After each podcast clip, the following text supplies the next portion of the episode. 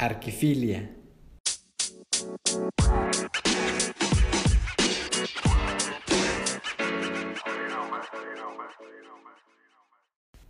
Hola, ¿qué tal? Bienvenidos al Proceso Creativo, el podcast de Arquifilia.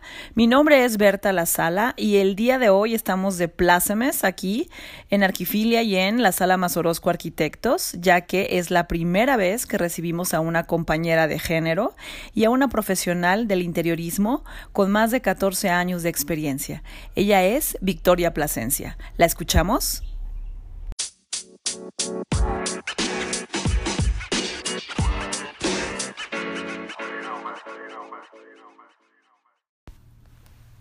Hola, mi nombre es Victoria Plasencia, soy diseñadora de interiores, fundadora del despacho BP Interiorismo, eh, soy esposa, mamá de tres hijas, adolescentes y pues ahorita les voy a platicar un poquito acerca de mi vida.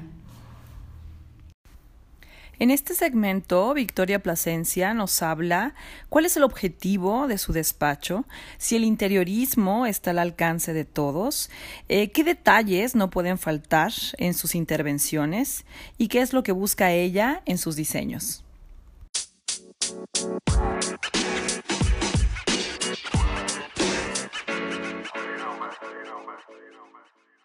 Estaba yo leyendo por ahí tratando de, conocer un poco más del despacho y estaba pues leyendo tu página de internet que fue como generalmente a lo primero que, me dirijo y estaba viendo que hablabas de, transformar espacios y de la inspiración y hablabas un poco los, de los sueños, del estilo de vida, de la esencia de tus clientes, em, bueno, de las personas que iban a habitar el, espacio.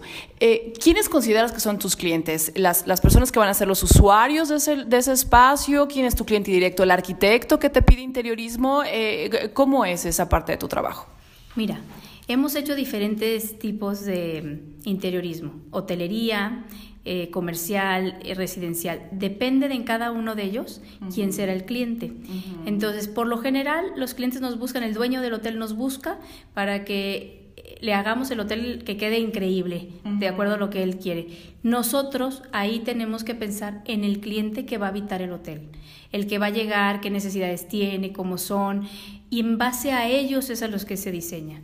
En una residencia es como un traje a la medida. Nunca hacemos una residencia igual a otra, ni ponemos los muebles iguales a otros es de acuerdo a esa persona. Si esa persona es muy hiperactiva, quizá le pondremos colores en la pared que lo ayuden un poquito a que se calme más. Si es una persona muy calmada, quizá le pondremos colores más alegres. Entonces es como un traje a la medida de cada persona que va a habitar el espacio.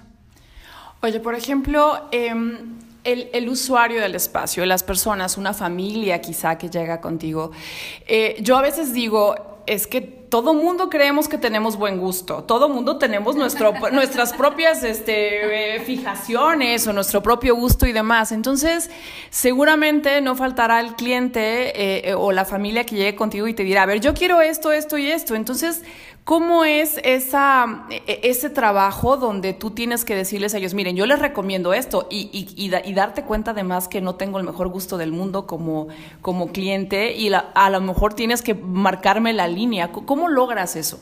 Mira, ahí te va. Más o menos vienen las personas y nosotros lo que les preguntamos es, dinos tus sueños, ¿cómo te imaginas?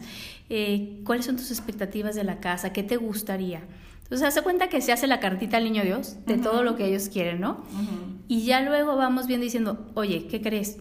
Tu espacio es muy chico y tú quieres meter aquí a 50 amigos y 50 invitados, no te va a caber, ¿no? Dependiendo, viendo los espacios con las personas, porque muchas veces las personas no saben leer planos y se lo imaginan como cosas que, ay no, yo quiero aquí que me pongas un árbol de Navidad de 8 metros. Oye, pues tu techo mide, o sea, tanto, ¿no?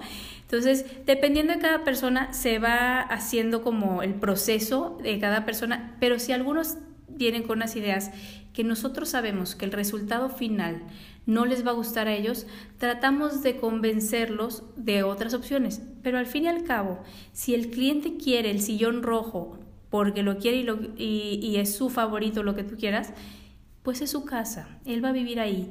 Yo creo que tenemos que respetar muchísimo lo que el cliente quiere, porque él es el que va a vivir ahí. Entonces nos tenemos que poner de cuenta el, disfraz del cliente, pensar que tú eres el cliente y que vas a vivir ahí y de acuerdo a su personalidad y de acuerdo a su forma de ser, o si tiene mascotas o si tiene niños chiquitos, todo, ¿qué le vas a proponer para que él esté feliz en su casa? Porque yo sé que como interiorista, si viene un cliente y me dice, oye, quiero una sala de seda, y tiene mascotas y tiene niños chiquitos, y van a estar comiendo ahí, yo sé que la señora va a estar furiosa porque la seda se mancha, se ensucia, los perros. Entonces es la, forma de convencerle, oye, ¿qué crees? Hay unas telas especiales que son para perros, para niños, que les puedes tirar el, el refresco encima y lo limpias súper fácil y se ve muy bonita y no te vas a agobiar como la seda.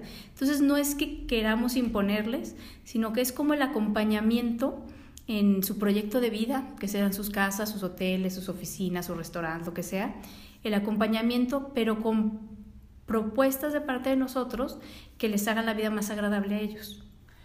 ¿Te gusta algún rubro en, en, especial? ¿Prefieres lo residencial sobre las oficinas, sobre lo comercial? O, ves cualquier trabajo con el mismo entusiasmo y con, la misma, con el mismo amor que haces este, cada uno de tus proyectos? Mira, me encantan los retos. Me encantan los retos y hacer cosas que nunca antes haya hecho. Eso hace cuenta que es como los clientes me lo regalan a mí. Lejos de que me contraten, yo es como, wow, ahora nos llego a hacer esto, ¿no? O sea, pagas por trabajar casi. Pago por trabajar con los retos de cosas nuevas. Ok. La verdad me encantan los retos y hacer cosas nuevas. Este último año hicimos este, un yate, nunca había hecho un yate, me fascinó hacer un yate. Ok. Hicimos el cambio de imagen, pero desde un chorro de cosas de una pastelería, que pronto va a salir, ahorita no puedo decir nombres, pero acabamos de hacer este, los cambios de imagen de una pastelería, hicimos un hotel que ganó un premio. Maravilloso. hemos hecho varias cosas que nunca antes había hecho y que me fascinó hacerlas y fue un gran reto y nos metimos a estudiar y todo eso y, que, y, lo logramos, ¿no? Pero lo que más me gusta y verdaderamente se me va el sueño, se me quita el hambre y todo el día lo traigo pensando en la cabeza es lo residencial. Lo residencial. Lo residencial me fascina. Ustedes tienen una misión, tienen una visión como, como empresa, tú particularmente como cabeza, como líder de, esa, de, de, ese despacho. Eh, ¿Cuál es, cuál es tu, tu filosofía? Mira, mi filosofía y la filosofía de la empresa es transformar el espacio que habitan las personas para que ellas a su vez mejoren su calidad de vida y sean más felices. Okay. O sea, esto es que llegamos a los espacios y vemos de acuerdo a lo que la persona necesita, qué podemos transformar para que con lo que nosotros hagamos sean ellos más felices, descansen mejor, duerman mejor, eh, tengan una comida en familia que esté muy agradable para todos, que los colores sean armónicos. Entonces la verdad es que es bien padre y es una satisfacción bien grande a la hora que ves que las personas que están habitando tus lugares están felices. O sea, nos ha pasado en, restaurantes y así, de que es que los clientes no se van. Ponme unas sillas más incómodas porque necesitamos que los clientes se vayan. Circulen rápido. Y, y, la gente, o sea, y de repente gentes que van a hoteles que ni siquiera me conocen ni nada y que dejan dicho ahí, díganle al que hizo el interiorismo que está padrísimo. No, bueno, eso es, o sea, creo que como flores que me regalen para claro, mí, ¿no? por supuesto, y es una satisfacción maravillosa. Y ayudamos a que las empresas crezcan, haz cuenta. Si un restaurante está bien con interiorismo y decorado y todo, la gente va más. Si un hotel está muy cómodo y muy agradable y el interiorismo está muy lindo, van a querer volver. Digo, obviamente el servicio tiene que ver muchísimo, claro, sí. Pero nosotros ponemos nuestro granito de arena que es el interiorismo. Dime una cosa, ¿tú crees que el eh, interiorismo, el diseño de interiores está, eh, está al alcance de todos? ¿Es para todos? Yo creo que sí está al alcance de todos porque mm, ahorita hay muchas opciones de hacer cosas económicas con buen gusto. Okay. Eh, simplemente en una casa, si no le quieres cambiar nada y dices, oye, ¿qué crees? No tengo dinero, pues píntale la pared. Píntale la pared, quita tu triquero, acomoda bonito, ponle una plantita que te cuesta 60 pesos en la calle. Claro. Es simplemente buen gusto. Yo muchas veces en casos de amigas mías que dicen, oye, ven, échame una malita, este quiero ver aquí. Llego y así como me ves chaparrita y todo, llego, muevo muebles, todo este hago. Y al cambiar las cosas y a mover las cosas y quitarte el lichero y ser más ordenado, los espacios mejoran muchísimo. Oye, entonces tú sí predicas con el ejemplo o, sigues ese dicho de en casa del herrero hacia dónde palo. O sea, tú sí, a ver, quiten, limpien, ordenen. Sí, claro, no, bueno, claro. Nos ha pasado en casas, esto estoy de risa, fue una hacienda que hicimos este, muy grande y la verdad pues es un poquito como hacerles manuales de cómo tienen que limpiar los materiales, cómo tienen que este, no rayar la madera. Claro. Es como un poquito enseñar a, la gente, que a nosotros, para nosotros se nos hace muy fácil, pero sí, más que nada es quitar las cosas que no necesites, porque hay muchas casas con muchas cosas que van acumulando. Es que uno es acumulador, la verdad es que dices, bueno, la verdad hace un año que no lo uso, pero en algún momento lo voy a usar, o también qué pasa con el valor sentimental de las cosas. Déjame, déjame comentarte algo que nos sucede de pronto en, en la parte de la arquitectura, pues haces totalmente el, el diseño nuevo y demás, y estás pensando siempre en un nuevo, eh, que esa familia va a comprar muebles y va a decorar de acuerdo a la nueva, a, la nueva casa que tiene, ¿no? y de pronto, eh, pues se da que la señora quiere eh, traer un, recuerdo y se vale, ¿no? Se vale, piensa en ti mismo, pues uno siempre tiene sus apegos, ¿no? Entonces, ¿qué pasa con eso? ¿Tratas de integrarlo? ¿Cómo lo haces? Mira, Entiendo eso y nos pasa muchísimo. Hay personas que los cazadores pues se quieren traer sus animales o el este es el ropero que me heredó la abuelita y ahora traigo mi comedor que viene cargado en tres generaciones. Habrá cosas que sí sea importante y son de valor que tú ves la pieza y dices qué linda viene a sumar a la casa. Okay, Y habrá cosas que no suman. Entonces, pues se verá la manera de ponerla a lo mejor en una esquinita donde no se vea tanto, este, si es que no suma. Pero si es una antigüedad linda, o una pieza, un retablo, o alguna cosa que pueda sumar, pues sí se pone. Respecto a, el manejo del, diseño dentro de, la casa. Te voy a preguntar algo, este, que, que híjole, no sé, no sé si, si es prudente. A mí me, me, me, enseñaron hace algún tiempo, ¿no? El espacio psicológico o la sensación de espacio o las alturas, por ejemplo, después decimos que, que es el lujo en el espacio. Tú tienes también em, ciertas creencias respecto a cómo debes manejar eh, ciertos detalles, o sea, tienes algunas obsesiones o algunas fijaciones que tú digas, esto debe de ser así Sí. Ah, cuéntamelas, cuéntanoslas. La verdad, sí. Me gusta la luz cálida. Cuando yo llego a lugares y ponen los focos blancos, me puede dar el mal. Porque puede estar tu interiorismo espectacular y la señora a la siguiente vez que fue a comprar focos no se fijó que era luz cálida y los pone blancos y ya todo el interiorismo se ve feísimo, feísimo. Eso sí, es, sí soy muy delicada para eso. Y luego, eh, cuando las casas se ven muy llenas o que los muebles están muy grandes para el espacio, eso también me gustan los espacios poco, menos es más. Okay. O sea, pocos adornos, pero muy bonitos, eh, como que se vea muy ordenado, limpio, que te invite a llegar. No me gustan las cosas muy cargadas. De acuerdo. Eh, esos son como de las cosas, ¿no? Que... ¿Qué pasa con la parte, la parte colorida o más neutra? ¿Qué, qué pasa con eso?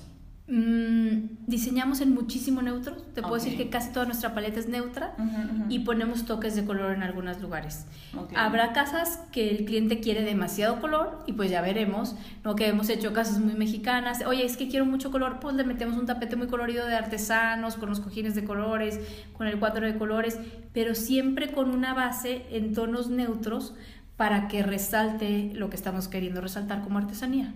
Ok, me parece muy bien. ¿Qué es lo que buscas en, los proyectos? Que sean, eh, que sean contemporáneos o que sean clásicos, o sea, que mi diseño interior, el que yo llego eh, contigo, eh, me dure muchos años o que esté en, vanguardia. ¿Qué, ¿Qué, es lo que buscas o qué es lo que le sugieres a nosotros como clientes, por ejemplo? Mira, yo lo que pienso que es básico en cualquier casa es luz natural Ventilación, o sea, eso, o sea, es, que todos lo podemos lograr. ¿no? O sea, para ti es eh, básico, luz natural y ventilación. luz natural, ventilación, plantas naturales. Me fascinan las plantas naturales y me encantan los materiales naturales como madera, mármol, piedras.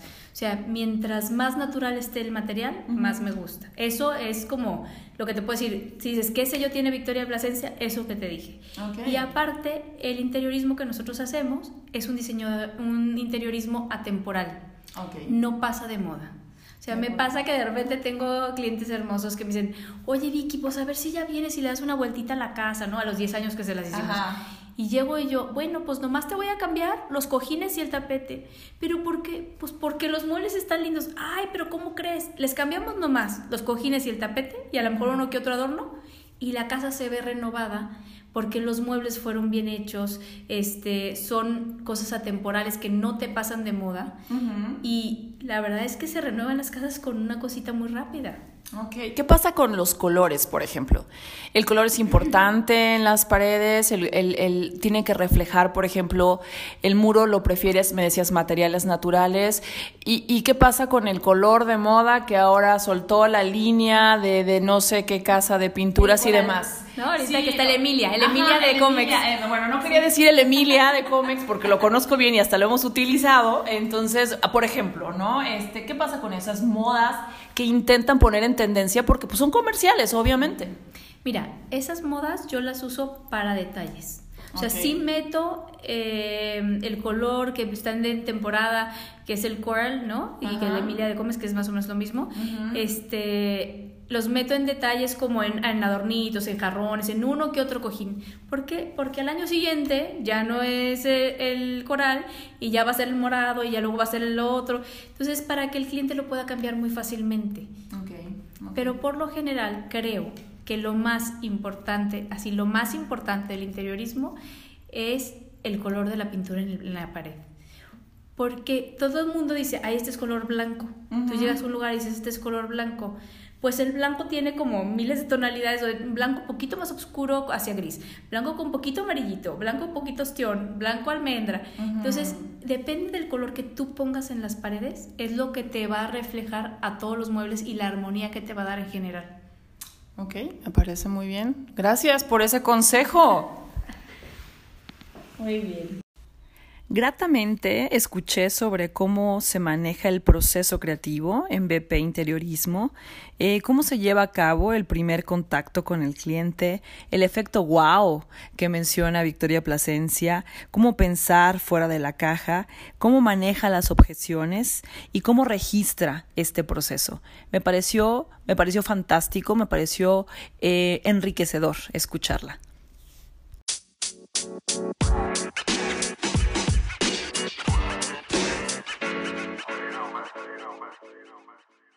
Bueno, como te decía al principio, este podcast se llama El proceso creativo. Entonces, eh, justamente lo que queremos es, eh, bueno, pues conocer de los profesionales como tú, eh, cuál es el proceso que siguen en su trabajo cotidiano, cuando les llega un proyecto, cómo es su síntesis de pensamiento, de qué manera llevan a cabo la metodología con la que se, se desarrollan en su despacho, qué sé yo.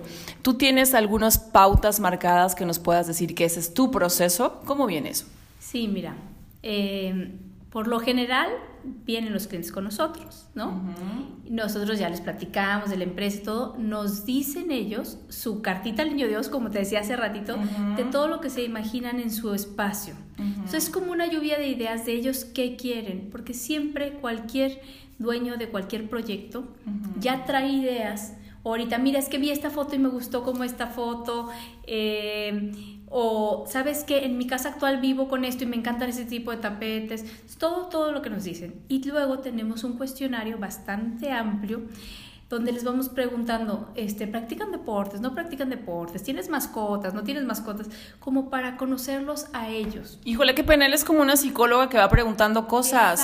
y si no te digo la verdad, este, o sea, vas a hacer un mal retrato de mí, o sea, qué, qué, qué miedo. Pues sí, la verdad somos un poquito como psicólogos porque tenemos que leer al cliente. O sea, para poder de verdad ofrecerle lo que él quiere, lo tienes que leer no solo lo que te dice, sino del modo que él usa, de cómo cómo es. Entonces les preguntamos, oye, ¿para ti qué tan importante es? eh, o sea, si te diera a escoger tres cosas, limpieza, estética o precio, ¿a qué te vas? Entonces habrá unos que dicen, no, yo aprecio lo que esté más barato. O habrá otros que dicen, no, sabes que para mí es mucho más importante la estética que estar este, cómodo.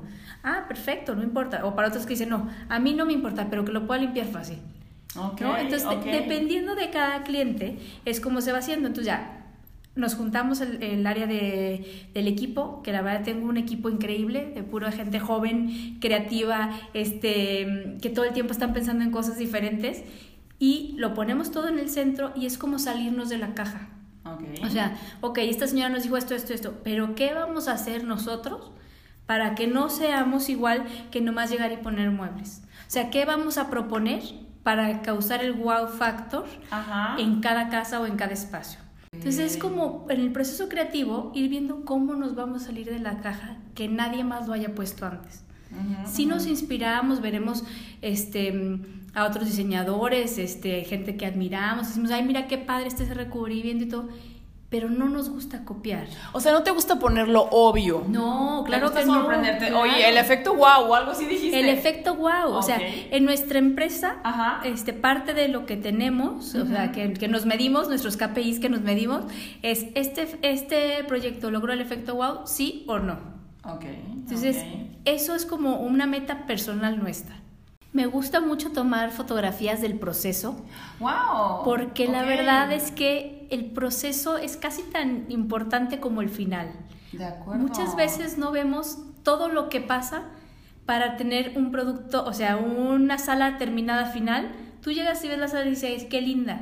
No sabes lo que costó poner la mesa, la gente que se tuvo que subir al andamio de poner el candil. Entonces hay mucho trabajo de equipo atrás que me gusta fundamentarlo. Nosotros siempre hacemos un libro al finalizar cada obra, Ay, donde les entregamos al cliente cómo fue el proceso y ya cómo fueron las fotografías finales. Y es como el regalo que más les gusta, ¿no? Y la verdad está muy padre porque pues ahí te recuerdas toda la gente que pasó por tu casa y todos los que Claro. estuvieron involucrados, que de otra forma no se te olvida. Oye, eso está muy bien, es parte de tu proceso también filmar o dejar una evidencia justamente del proceso del trabajo. Dime una cosa, ¿en algún momento el resultado final no te ha gustado? Y, y si es así, ¿qué has hecho, por ejemplo? Sí ha pasado, efectivamente. terrible! ¡Qué impresión! Bueno, la verdad, esto es Pues la será, verdad, sí, la verdad. sí, claro. Yo creo que de los errores es de cuando más hemos aprendido, de cuando más hemos crecido, de que nos ha pasado algo malo y le hemos tenido que decir al cliente, ¿qué crees? Me equivoqué, la creencia tenía que medir 3 metros y la hicieron de 2.50, discúlpame, me equivoqué, ¿no?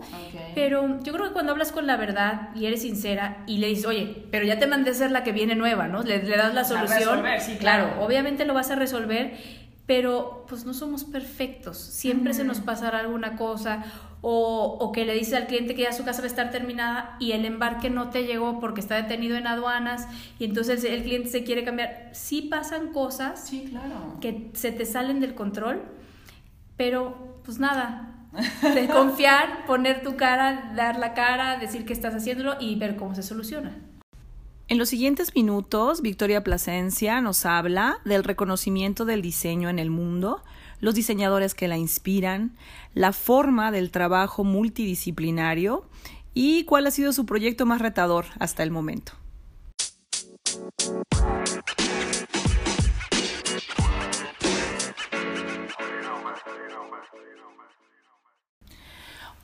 Victoria, eh, en la arquitectura, pues muchas veces eh, tú sabes que hay eh, estilos, corrientes arquitectónicas, eh, hay, hay reconocimientos, el Pritzker, por ejemplo.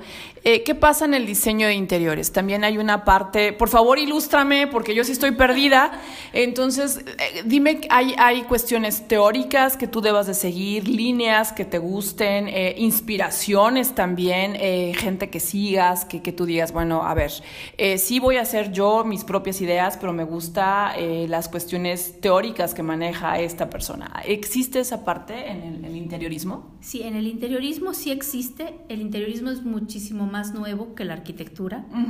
Eh, creo que ahorita es uno de, de las carreras que está adquiriendo muchísimo valor. O sea, no sé si te has fijado que a partir de ciertos años, no sé, a lo mejor 10 años para acá, hay muchos más interioristas, está creciendo. Eh, no tenemos ningún premio Pritzker ni nada de eso. deberían, Deberíamos de. Sí, claro. Es que es una forma de reconocer el trabajo de, del gremio, ¿no? También. Sí, hay muchos premios, eh, unos que están en Londres, unos que están en, en, Canadá, otros que están en Capri, en diferentes, el, de París, ¿no?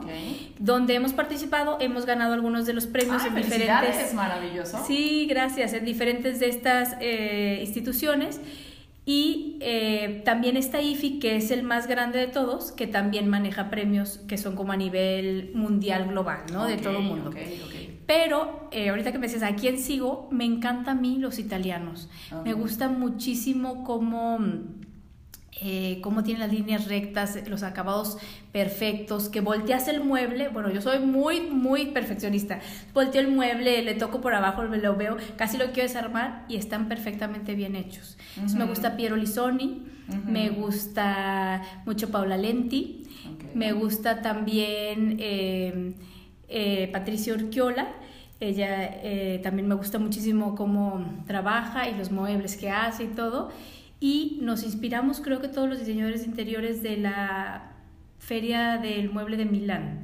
Es donde más inspiración hay. Yo creo que ahí vamos todos, ¿no? Eh, es algo padrísimo porque ves las nuevas tendencias, ves a los nuevos diseñadores, está Tom Dixon, está, no sé, muchos diseñadores padres. Ok, muchas gracias. Victoria, el, el trabajo colaborativo o multidisciplinario, por ejemplo, ¿no? Con, con pues colegas tuyos mismos, obviamente interioristas, pero por ejemplo con arquitectos o con diseñadores industriales. ¿Tienes este trabajo colaborativo? Sí, trabajamos con muchísimos arquitectos, muy famosos todos. Eh, y la verdad es que es bien padre llegar y sumar. O sea, antes se tenía pensado como que, ay, ¿para qué necesitas un interiorista? O ay, ¿para qué necesitas un arquitecto? ¿no? Yo creo que es sumar. Si el arquitecto tiene todo el proyecto y es excelente en todo lo que es fachadas, acabados, pisos, muros, todo, y venimos nosotros como interioristas a hacer todo, el, todo lo de adentro, como lo que toca la piel humana, donde te sientas, donde descansas, donde comes. Creo que esa suma de talentos crea un producto final terminado bien padre. Y se notan las casas donde hay interioristas y arquitectos. Dime una cosa, ¿el, trabajo tiene que ser eh, a la par? O sea, ¿tú crees que durante el proceso que el arquitecto a lo mejor está eh, haciendo la distribución de los espacios, este, eh, donde está haciendo, a lo mejor quizá desde el partido arquitectónico y luego la distribución de los espacios y las vinculaciones y demás, ¿debe trabajar con el interiorista o es hasta el final? ¿O en qué momento crees tú que se tiene que dar ese trabajo, ese, ese trabajo entre estas dos personas? Mira, por lo general es, ya que el arquitecto tiene proyecto, ya que están eh, todos los planos hechos, nos llaman, nosotros proponemos el amueblado, porque muchas veces el amueblado que nosotros proponemos es diferente al del arquitecto en algunas cosas, y entonces desde planos es muy fácil decir, vamos a, a, mover esta salida eléctrica o necesito aquí una salida para un candil o sabes que aquí voy a poner un cuadro, entonces necesito una lámpara dirigible o se me antoja aquí poner unas macetas eh, incrustadas en el piso y hay que sacarles una toma de agua, dependiendo de cada cosa, pero desde planos. Okay. Entonces es muy padre, ya, ya muchos compañeros arquitectos nos buscan, este, nos dicen, oye, a ver, tienes ahorita para hacerme un movedero de salidas y todo porque ya después construida la obra, pues es muy caro para el cliente y muy caro para el arquitecto y todos volver a, ay, es que necesitaba esta salida aquí o allá. Ok, entonces tiene que ser un proceso en determinado momento a, la par, vaya, ¿no? Pero ya cuando se tienen decisiones a partir de, de, los espacios que ya el arquitecto desarrolló con el cliente y que ya acordaron. Ahora, llegas tú y propones, ¿cómo le llamamos? ¿Un estilo? Este, ¿Una tendencia? ¿Cómo, cómo le llamas tú a, a ese, a esa cara, vaya, de tu diseño? Mira, si dependiendo de la arquitectura, tiene que ser el interiorismo. Si un arquitecto hace una casa muy moderna, yo no le puedo poner muebles barrocos y rococó y así, y que se vean ah, cursis. O sea, yo tengo que ir de la mano con lo que manda el arquitecto. O sea, la arquitectura ya manda mucho. Obviamente los clientes te dirán, oye, yo quiero esto con esto, pero si el cliente me pide muebles rococó y la arquitectura es moderna, pues trataremos entre el arquitecto y yo de decirle que su casa no se le va a ver bien. Y muchas veces les hemos hecho hasta renders para decirle, mira, si lo quieres rococó se va a ver así, ¿qué prefieres? ¿Esto o esto? Entonces, ah, tienes razón, se ve mucho mejor algo un poco más sobrio y más contemporáneo si la casa es moderna. Dependiendo de la casa, el interiorismo que se le va a hacer. Okay. No te pregunté algo, pero, pero has incursionado en el diseño de muebles o esa parte, dices, punto y aparte, eso no me corresponde, o, también has intervenido en eso. Sí, sí he diseñado muchos muebles, he diseñado para diferentes compañías Este, de México. Hemos diseñado colecciones completas, hemos diseñado ciertas este, sillas en especial y en la mayoría de nuestros proyectos, te puedo decir que el 70% de nuestras cosas que ponemos son diseñadas en casa. Ok, estupendo. O sea, sí, sí, utilizas cosas que ya están de línea, pero tú dices, a ver, no, este espacio requiere de un diseño Victoria Plasencia muy particular. Claro, claro, porque si no, pues ¿para qué nos contratan? Si nomás vamos a ir a comprar muebles y ponérselos, pues o sea, entonces es el conjunto del mobiliario y de toda la imagen y de la sensación del espacio. ¿Qué me dices de, de esa palabra sensación? O sea, si, la puedo sentir, si puedo llegar a un espacio y por supuesto. Oh, esto tiene la vibra de Victoria. Sí, claro, claro que sí lo puedes sentir. O sea, y eso se, burlan de mí mis clientes porque me dicen, Vicky, es que llegué a casa de Perenganito y dije, lo decoró Vicky, ya lo hizo Vicky. pues sí, a lo mejor tendrán mi sello, nunca pongo cosas iguales, pero tendrán mi sello porque son mis colores, son mis formas, son las telas, ¿no? Pero pues sí, sí es un sello. Okay. Por ejemplo, yo te quisiera preguntar, em, ¿qué pasa con eh, la vida en, la ciudad? ¿Hay una manera de, de integrar a tu labor? ¿Hay una manera de que tú mejores desde tu punto de vista eh, profesional la manera como vivimos, cómo nos sentimos. Nos sentimos muy estresados a veces, la verdad. Entonces yo no sé si algo tiene que ver lo que nos rodea todos los días. ¿Tú crees que puedes mejorar la calidad de vida de una persona a través de tu trabajo cotidiano? Claro, por supuesto que sí. Es lo que te comentaba hace un ratito si tú desde los colores, desde el confort, desde la silla, o sea, en todo tiene que haber interiorismo. Si estamos hablando de cuenta del metro, ¿no? La gente va en el metro. Pues desde la silla que esté ergonómica, que esté cómoda, que las imágenes que estén viendo ellos sean imágenes de cosas positivas, eh, anuncios como que suban valores, el colorido en general del lugar, que tenga ventilación, que tenga luz natural. Todo lo que está dentro de una casa te puede hacer o más feliz o más infeliz. Y todo lo que está dentro de, llámale, el, no sé, eh, la oficina, el restaurante, el, nos pasa muchísimo en los consultorios de los doctores o en los hospitales. este, este sillón parece de, de, doctor, entonces... Eh, ¿Estás de acuerdo que siempre es sobrio, lo sientes sobrio, serio, triste, no? Exactamente, pero ¿qué pasaría? Ahorita justo estamos trabajando en una clínica este, que estamos haciendo eso y, y estamos planeando una cosa para un lugar de adultos mayores. ¿Qué pasaría si tú el momento que el, que el paciente entra al consultorio lo ve hasta mucho más locochón. El paciente se relaja, está mucho más a gusto a que nomás un lugar con cuatro paredes blancas y una luz blanca encima que te acuestas y ves la luz blanca. Entonces, tenemos que irnos un poco más allá de solo que se vea bonito, sino llegarle al sentimiento de la persona, llegarle al subconsciente, o sea, que los letreros que él vea sean cosas positivas, que su subconsciente se relaje. Ok, de acuerdo. ¿Cuál es el proyecto más retador que has tenido? ¿A cuál dijiste, híjole, este tremendo, ¿qué voy a hacer aquí, no? Sí, tengo un proyecto, lo acabamos de terminar ahorita en diciembre del 2019. Luego lo pueden checar en, en YouTube, está el video, para que vean la transformación. Fue un proyecto que duró casi cinco años, no, de 2015 a 2019, cuatro años. Ajá. Fue un proyecto muy difícil, eh, donde acabamos muy desgastados, el constructor, el cliente, el arquitecto, nosotros, porque el grado de dificultad fue mayor de muchas cosas que se pidió.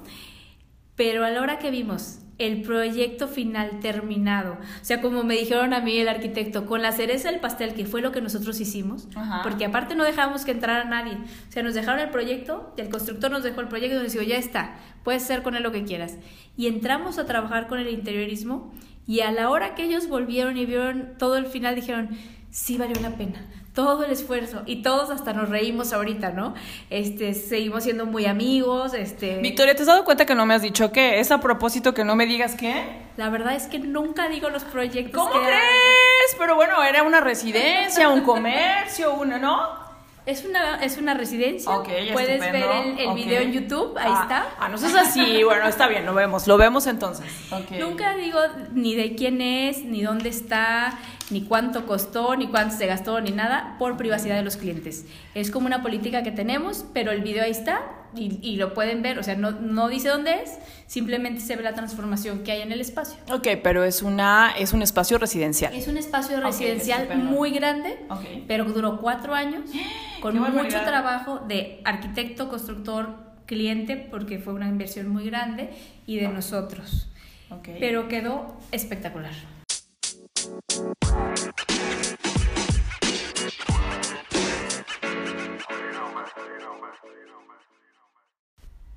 Aquí iniciamos con los favoritos del invitado, que en este caso nos llevó un poco más allá, eh, nos llevó a hablar de las artesanías y de las ciudades que pueden ser fuentes de inspiración.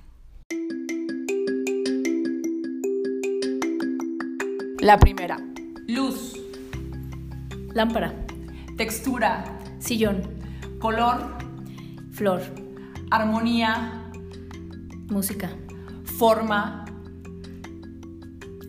figura geométrica. Ergonomía. Silla. Mm, clásico. Algo clásico. Estilo. Ok. Guadalajara. Ay, mi ciudad que amo con todo mi corazón.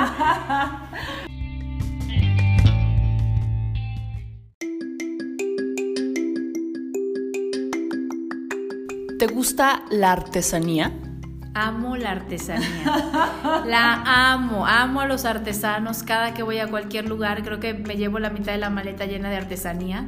Eh, en mi despacho tengo artesanía por todos lados y me gusta mucho poner artesanía en las casas que hacemos.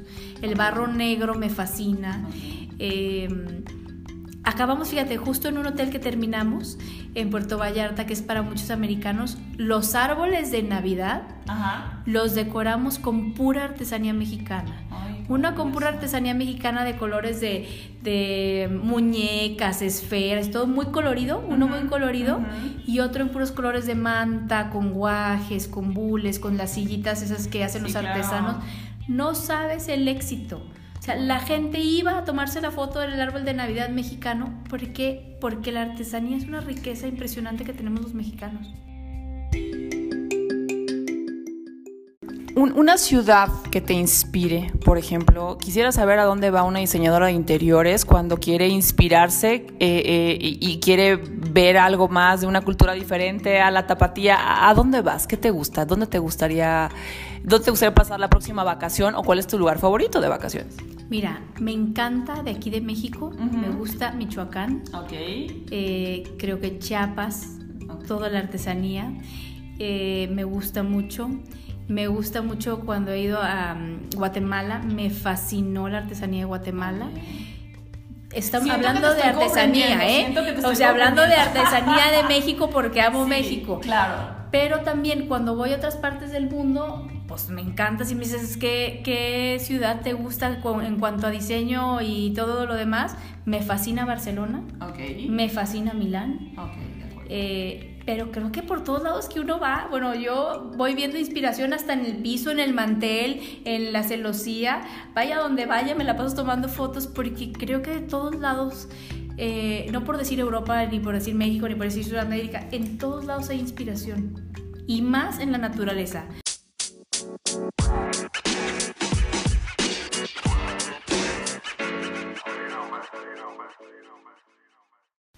Y aquí de las palabras de Victoria Plasencia, ¿qué es lo que viene para ella?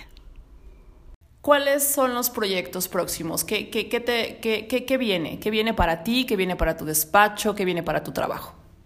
Mira, este 2020, gracias a Dios, tenemos unos proyectos muy padres que vamos a terminar, vamos a, a terminarlos como ahorita en marzo, tres proyectos muy importantes que traemos arrastrando del año pasado y vienen retos muy padres que es que me voy a ir a representar a México mediante la asociación de IFI a Dubai. Okay. Entonces ya les estaremos platicando. Yo luego eh, vendré a platicarte otra vez de lo que se trata IFI, pero es una asociación de diseñadores y arquitectos okay. a nivel mundial que estamos trabajando todos en favor del interiorismo y la arquitectura. ¿Qué, qué, en, en, mejorarla, en, en difundirla, en, enseñarla? ¿Cuál es el objetivo? El objetivo es que mediante el interiorismo y la arquitectura mejoremos la sociedad, dependiendo de cada país.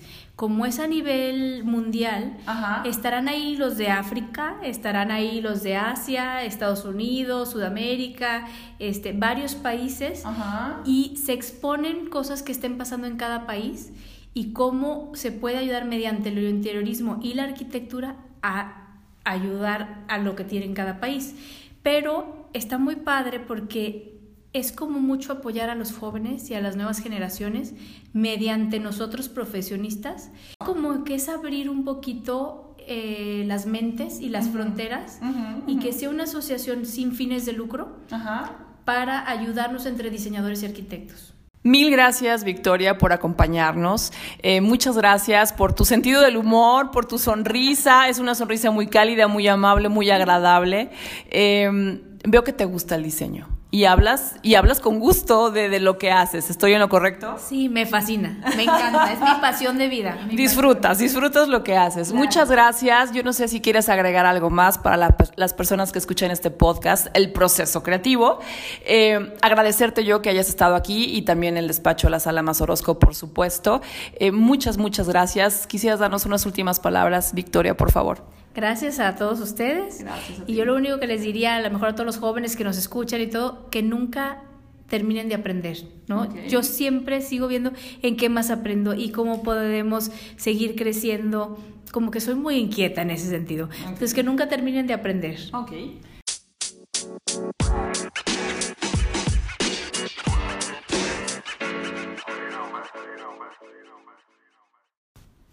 Pues así llegamos al final de este episodio número 7 del podcast, El proceso creativo de Arquifilia. Eh, a nombre de la Sala Mazorosco Arquitectos, del mío propio, Berta La Sala, muchas, muchas gracias por escucharnos.